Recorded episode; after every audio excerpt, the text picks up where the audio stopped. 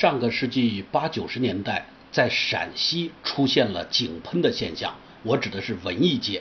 那么电影居然给中国有了一个名称，叫西部电影，或者叫西部片。我前面已经说过了，它跟美国的那种类型片不是一个概念，指的是什么呢？西部电影崛起，很多中国优秀的电影都产自西安电制片厂，或者呢是以西部为故事发展的载体题材。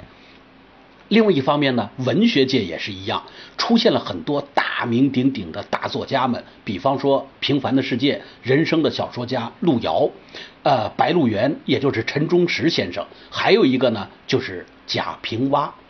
那么，呃，我们现在来讲一下，根据贾平凹的小说《鸡窝娃人家》改编的一部电影，叫《野山》，导演呢是西影厂的导演严学树。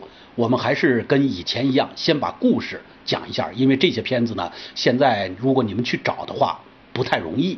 呃，我们听了故事呢，大概对剧情内容呢就会有所了解，然后呢，我们再对这个片子做一个简短的分析。那么在秦岭深处呢，有一个叫鸡窝娃的小山村，住着这样两户人家，一家的男主人叫灰灰。满足于衣食温饱，只有一件事不称心，就是他的妻子桂兰呢不能生育。另一家的男主人呢叫和和，是个在山外见过世面的年轻人。这个和和呢是不安于务农种庄稼，不管是烧窑啊、养鱼啊、卖豆腐啊，反正是一个劲儿的折腾。但是呢，折腾了不少事儿，最后都失败了。他的妻子秋荣呢受不了他的瞎折腾，和他离了婚，孤儿寡母的生活。呃，有个叫二水的光棍呢，还时不时的来给秋荣呢献献殷勤。那么桂兰呢，特喜欢听和和讲山外世界的新鲜事儿，也很同情和和与秋荣呢离婚以后俩人的艰难生活状况，处处帮助他们，并且劝他们呢破镜重圆。但是秋荣呢，对这个不守本分的和和是伤透了心，不肯复婚。和和在山里边搞不出名堂，只得到山外呢去找出路。而灰灰呢，如同过去一样，把秋荣当自己的弟媳妇对待，全心全意的帮他经营庄稼。他尤其喜欢谁呢？秋荣的孩子栓栓，因为是我前面已经说了，他老婆桂兰是不能生育的，所以他对人家的孩子呢特喜欢，内心里边啊常常感叹秋荣啊才是真正的贤妻良母。说这个和和怎么就身在福中不知福呢？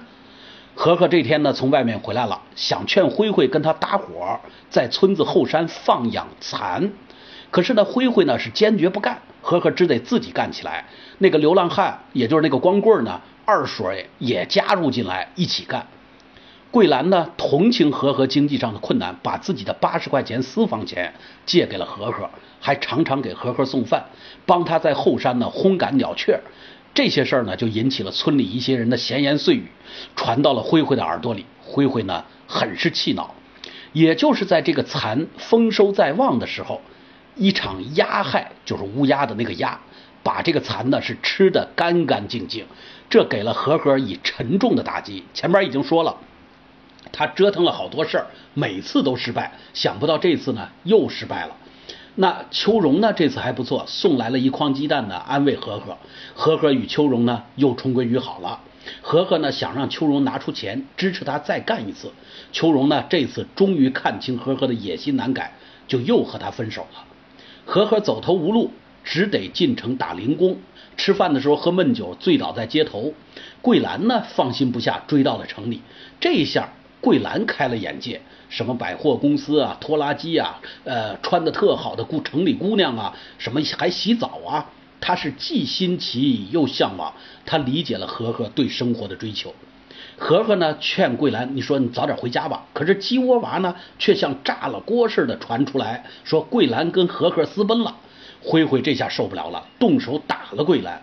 桂兰不得不真的出走了。他来到后山呢，帮二水经营副业。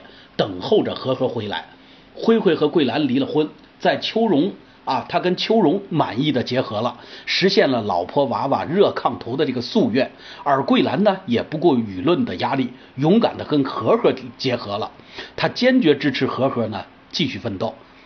那随着和和的再一次的折腾，终于成功了。当他将手扶拖拉机、压面机等新鲜玩意儿带到山村的时候，这个与世隔绝的山娃，也就是鸡窝娃呢，沸腾了。和和和桂兰呢，成了大家羡慕的一对儿。而灰灰和秋荣呢，还只能靠人力推着碾盘在那儿一遍一遍的转呀转。那么就内容而言呢，野山这个故事。就是一个换老婆的故事，可是呢，从主题上，我们说它表现了改革开放的时代精神对一个闭塞的陕北小山村的冲击。桂兰和灰灰虽然性格不同，不管怎么样，却是一对恩爱夫妻。秋荣呢，则因丈夫和和爱折腾呢，不肯踏踏实实过日子，和他离了婚。但是和和呢，秉性难移，继续为发家致富到处闯荡。对和和的不同态度，触发了四个人的重新组合。也就是说呢，喜欢老婆孩子热炕头的灰灰娶了秋荣，充满活力和好奇心，向往新鲜生活的桂兰呢，则嫁给了和和。影片在表现这个小山村的变革故事中，深化了中国电影对纪实美学的探索，追求以往影片中所罕见的生活的实况感。导演严学树就提出来说，影片要遵循严格的现实主义，而且要追求到极限的程度。片中的美工处理大多都是以实景加工为主，他们演员穿的服装呢，百分之九十也是走街串巷，从当地农民家里边身上淘来的。化妆呢，只搞造型，坚决避免美人妆。道具呢，则力力求做到每件东西都有说法。没有一件不符合人物的身份。同时呢，影片还在极为困难的条件下，在新时期电影中第一次尝试了同期录音。这不仅大大增强了影片中环境的真实感，而且也使中国电影在制作方式上向前迈进了一步。片中呢有一场戏可以作为这一纪实风格的代表性场景。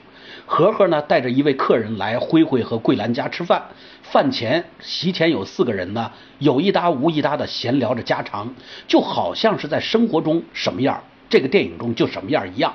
四个人无意中呢就分成了两组，各自聊着自己感兴趣的。呃，话题，于是呢，画面上便形成了两个声部，两组人各说各的，却也不妨碍观众呢听个大概齐，感受到人物的状态。这种自说自话不但扩展了画面的信息量，更重要的是使一种灵动的生活的实感跃然于银幕之上。也正是由于野山在细节处对生活实感的追求，使影片呢。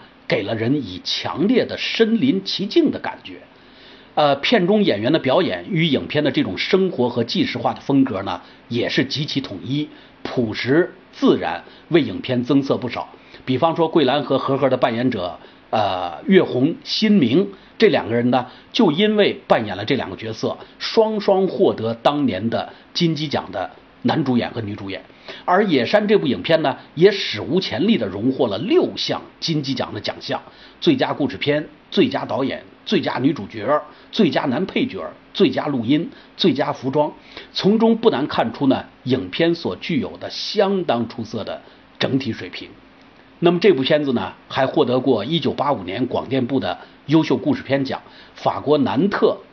第八届三大洲国际电影节故事片大奖等多个国内外的奖项。